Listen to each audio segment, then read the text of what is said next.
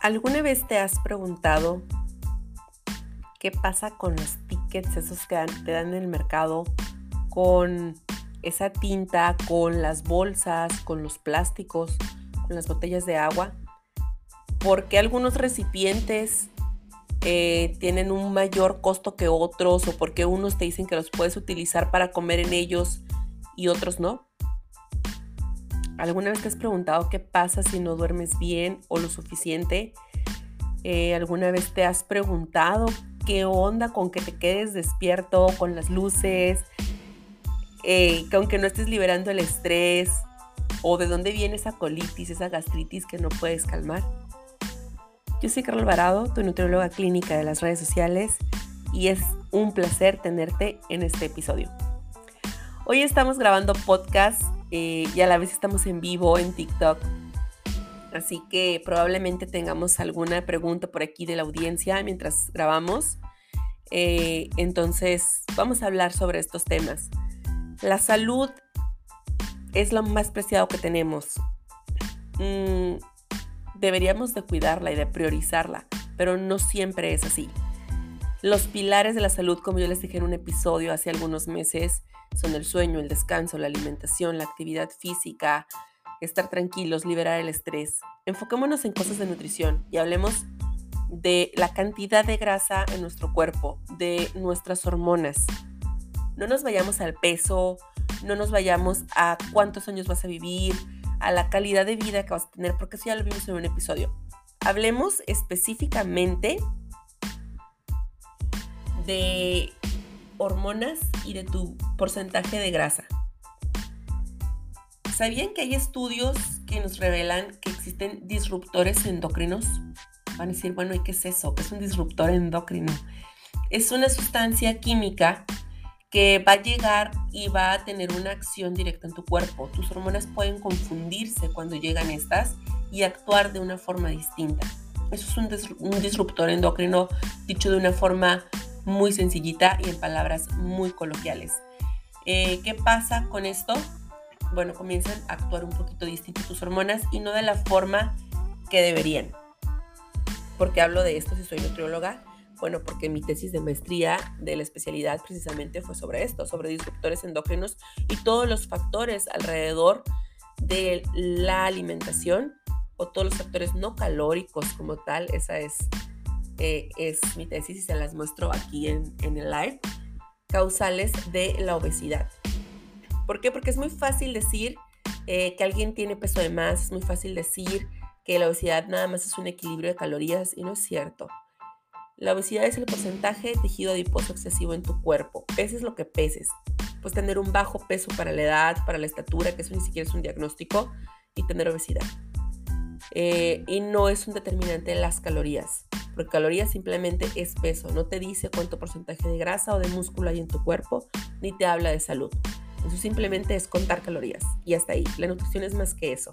Los disruptores endocrinos afectan específicamente a hormonas tiroideas, hormonas femeninas y masculinas. Por eso es que tienen un impacto directo sobre el porcentaje de grasa en nuestro cuerpo y por eso es que son uno de los factores no calóricos y no dietéticos causales de la obesidad otro factor eh, del que gracias a las redes sociales se habla cada vez más es la conducta alimentaria. Y la conducta alimentaria está guiada por nuestra salud emocional y mental, aunque nos cueste reconocerlo. Si yo estoy bien emocional y mentalmente, voy a ser una persona que va a estar bien en el resto de mis actividades de la vida. Y cocinar o no cocinar, comprar comida o lo que voy a comer va a ir directamente relacionado a mi salud mental y emocional. Si yo decido comprar comida, si yo decido preparar mi lonche, si yo decido comprar la ensalada o comprar la hamburguesa, va a estar directamente relacionado. Claro, soy humano, si lo he comido durante toda mi vida, se me va a antojar y lo puedo probar, lo puedo comer, pero no lo voy a convertir en mi alimentación diaria y en mi estilo de vida. ¿Por qué? Porque sé que va de por medio mi salud. Entonces recuerden que siempre en la dosis es donde está el veneno. Algo puede ser muy bueno para mí o algo puede ser muy malo, todo depende de cantidad y de frecuencia. Así que la conducta alimentaria sí está directamente relacionada. Tenemos muy mala, una cultura muy dañada y una relación con la comida muy dañada por muchos años, por temas personales, sociales, culturales. La gran mayoría de ellos son aprendidos. Escuchamos la palabra dieta y en automático nos viene a la mente bloqueo, restricción, me voy a morir de hambre, aquí va a haber problema. Entonces, ¿qué pasa? Me quedo en alerta. De entrada ya me estresé. Ojo con el estrés. El estrés es un factor no dietético causal de obesidad. ¿Ok? Eh, de entrada ya genero estrés en mi cuerpo y no tensión de esa de que me duele la nuca porque estuve sentado todo el día trabajando y no pueda terminar la chamba o me duelen los ojos. No, un estrés, un estrés metabólico, ¿ok? Un estrés que se va a ver reflejado en mi intestino, que se va a ver reflejado en mi páncreas, en mi hígado, voy a tener colitis, gastritis, que voy a estar tenso, de cambiando el humor, irritable. Ese es el estrés, ¿ok? Y a nivel celular se refleja más todavía. Disculpen quienes me escuchan, pero estoy un poquito resfriada, así que eh, por aquí mi voz no da también, por eso no habíamos grabado. Entonces, de entrada, si yo escucho la palabra dieta por mi mala relación con la comida o la eh, cultura que tenemos tan dañada, escuchamos y nos, nos, lleva a restricción. La dieta puede ser tan buena o tan mala como tú quieras. La dieta es lo que comes y punto. Tu dieta es a base de chatarra, pues es tu dieta y no necesariamente es restrictiva. Pero digamos que no vamos a utilizar la palabra dieta vamos a utilizar alimentación, punto, lo que como, ¿no? Entonces, de ahí viene una parte muy importante. ¿Cómo estoy viendo mi comida? ¿Realmente estoy comiendo consciente o estoy comiendo inconsciente? ¿Estoy comiendo porque tengo hambre o estoy comiendo para llenar otra parte? Estoy llenando emociones, estoy llenando eh, simplemente el hambre física, estoy nutriendo mi cuerpo, estoy comiendo por ansiedad, estoy disfrazando otras cosas como el aburrimiento. ¿Por qué estoy comiendo? Eso es súper importante mencionarlo. ¿Y de qué va a depender mis elecciones, tanto de comida como de cocinar o no cocinar, de llevar mi lonche y demás? Va a depender de cómo ando aquí y de cómo ando acá. Si yo estoy bien de aquí y de acá, muy probablemente voy a poder organizar mis horarios y voy a dormir bien, voy a levantarme con la energía suficiente, voy a cocinar, voy a hacer todo lo que debo hacer en el día para estar bien. Pero si yo me puesto y me quedo viendo el techo comienzo a pensar todo lo que no he resuelto en toda la semana y lo quiero resolver en ese momento, eh, pues no dormí, ya se me fue el sueño si yo quiero, ay, mañana tengo que hacer esto y esto y esto y esto, y ya hice mi lista mental de 20 cosas y cuando quiero volver a repasarla para que no se me olvide, ya, ya se me fue el sueño otra vez. O me pongo a ver televisión porque de ya que me llegue el sueño. Y sí, a lo mejor te vence, te duerme el sueño en ese momento, te cansa la vista, pero la calidad del sueño va a ser distinta porque está comprobadísimo que las luces azules, como la de las computadoras, los teléfonos, la televisión, afecta nuestra calidad del sueño. ¿Qué pasa si no duermo? ¿Se fijan cómo vamos haciendo un ciclo? Si, si me van siguiendo, podemos ir viendo cómo va la línea. ¿Qué pasa si no duermo? Uno, no reparo, no descanso, no voy a tener eh, la energía al día siguiente para poder hacer mis actividades, voy a tener más hambre porque como no descansé, no tengo energía y como necesito hacer más cosas, quiero energía y la quiero de primera mano. Entonces muy probablemente voy a traer antojos de algo dulce o salado y si no son antojos voy a tener más hambre de la que hubiera tenido un día anterior. ¿A qué me lleva esto?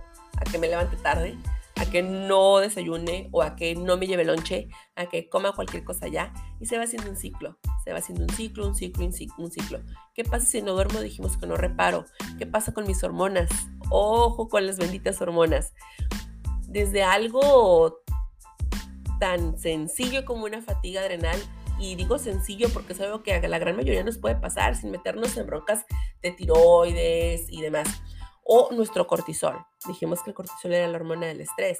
Ese se nos va para arriba, con tensión, con estrés que no manejamos o con no dormir, entre otras cosas. Podemos incluso afectar hasta la química de nuestro cerebro por no dormir. Por acá me dejaron un comentario eh, en TikTok. Si uno muere más rápido, yo duermo alrededor de tres horas, me comentaba alguien por aquí, ¿no? precisamente el no dormir, sí, claro que te resta vida. Y hay un episodio donde hablamos de los pilares de la vida. Entonces, ¿se fijan cómo vamos haciendo un ciclo? ¿Qué pasa entonces si no duermo, si no libero estrés, si no organizo mis comidas y si mi salud física, perdón, si mi salud mental y emocional no están bien, la física no va a estar bien.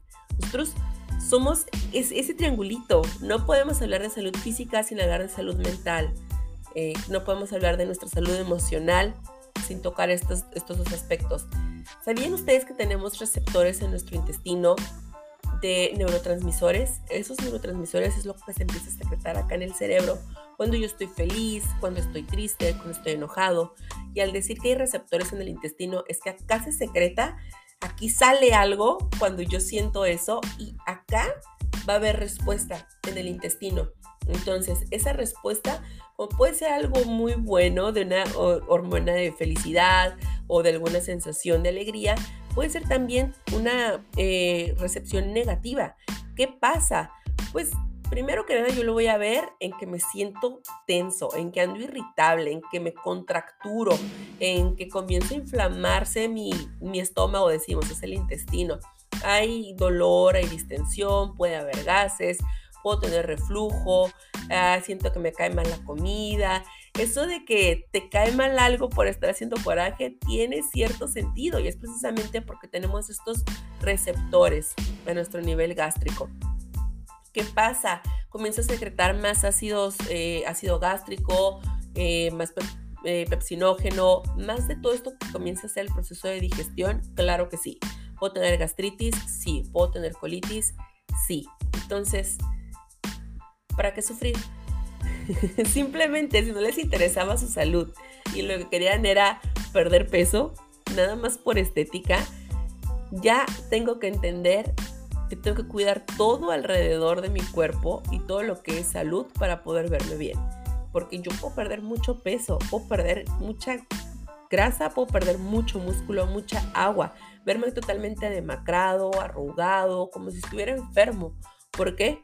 Porque es una pérdida de peso donde no estoy llevándome solo grasa, me voy llevando nutrientes, me llevo eh, músculo, me llevo agua, me deshidrato y es una pérdida de peso que no es saludable. Si yo busco un equilibrio en mi grasa por estética, supongamos, y que no les importa la salud, ya vimos que cuidando nuestra salud es la mejor forma y que me voy a ver mejor. Ahora, si ya me llegó el foquito de conciencia, la luz de iluminación y quiero cuidar mi salud, pues hay que hacerlo bien. ¿Para qué vas a hacerlo más cansado y más largo? Yo me pregunto, ¿tú te vas por la ruta con más tráfico y que te lleva a rodear más? ¿O te vas por la ruta más sencilla, pero segura? ¿Por cuál te vas? Por la segura, me iría yo. A lo mejor no es tan sencilla como otra que lleve por ahí algunos pases extras de, no sé, un fast pass en el freeway o algo así. Pero yo me iría por la más segura, por la más segura y menos complicada. Y esa es la que te va a dar guiado un profesional de salud. Un profesional, bueno, y no me quiero colgar cosas, pero he visto cada video por ahí últimamente que dejan mucho a desear. Eh, a veces nos hacemos la vida tortuosa, andamos brincando de dieta en dieta. Nos vamos a hacer la dieta de la piña, de la manzana, de la luna, de los batidos y de cuánta cosa nos encontramos. Nos pegamos parches, nos metemos pastillas y hacemos de todo en la vida y menos lo que debemos hacer. Y lo que debo hacer es cuidar mi salud. Comenzar a moverme. Si no me gusta hacer ejercicio, pues no me gusta, ni modo. Pero pues a lo mejor tampoco me gusta levantarme a las 6 de la mañana para trabajar y lo tengo que hacer.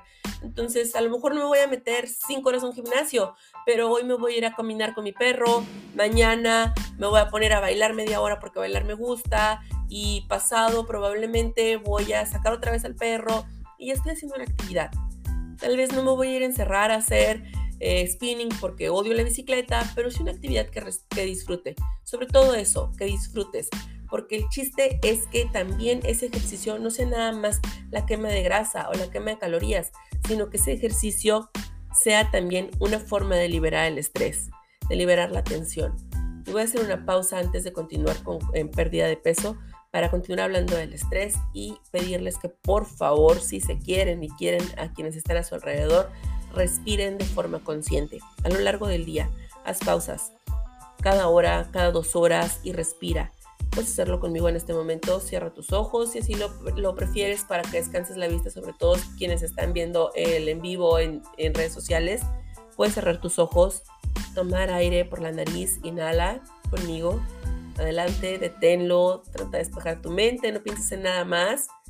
Y es momento de exhalarlo por la boca. Tranquilo. Repítelo las veces que lo necesites a lo largo del día. Cierra tus ojos. Cuando los abras después de la respiración, puedes parpadear las veces que necesites y después voltear a ver al horizonte, a lo lejos, para que tus músculos de los ojos también descansen, ¿ok? Porque nos dañamos mucho la vista. Así que ojo con eso. Vas a ver que al final del día vas a tener menos estrés acumulado. Perdón si se escucha ese ruido de mi silla. vas a ver que vas a tener menos tensión acumulada y menos estrés. Realiza estos ejercicios de respiración antes de dormir y comienza a crear una rutina del sueño. El higiene del sueño es base para que puedas descansar. Ya te estás moviendo, y estás liberando estrés, estás haciendo ejercicio. ¿Qué te falta? Síguele a tu dieta, pero que sea un plan de alimentación guiado que sea un plan de alimentación hecho para ti, para tus gustos, tus necesidades, para lo que realmente vas a disfrutar. Olvídate de las dietas. Sé feliz, sonríe, sigue estos pasos. Cuida la salud de todo tu cuerpo. Cuida tus pies, que son los que te llevan a todos lados. Cuida tus ojitos con esos descansos, porque son los que te traen por el mundo viendo todo lo bueno y lo malo. Estírate, cuida tu postura, Cuida la higiene del sueño, cuida tus comidas, consume vegetales, todos los vegetales que quieras, consume dos, tres frutas al día, bebe agua, agua natural, la suficiente. Si te gusta el café y no tienes ninguna enfermedad, tómalo, pero no tomes un instantáneo, no lo llenes de azúcar, de crema, de dulces. ¿Te gustan los tés, las infusiones? Adelante. Consume cereales integrales, nueces, semillas, aguacate y sé muy feliz.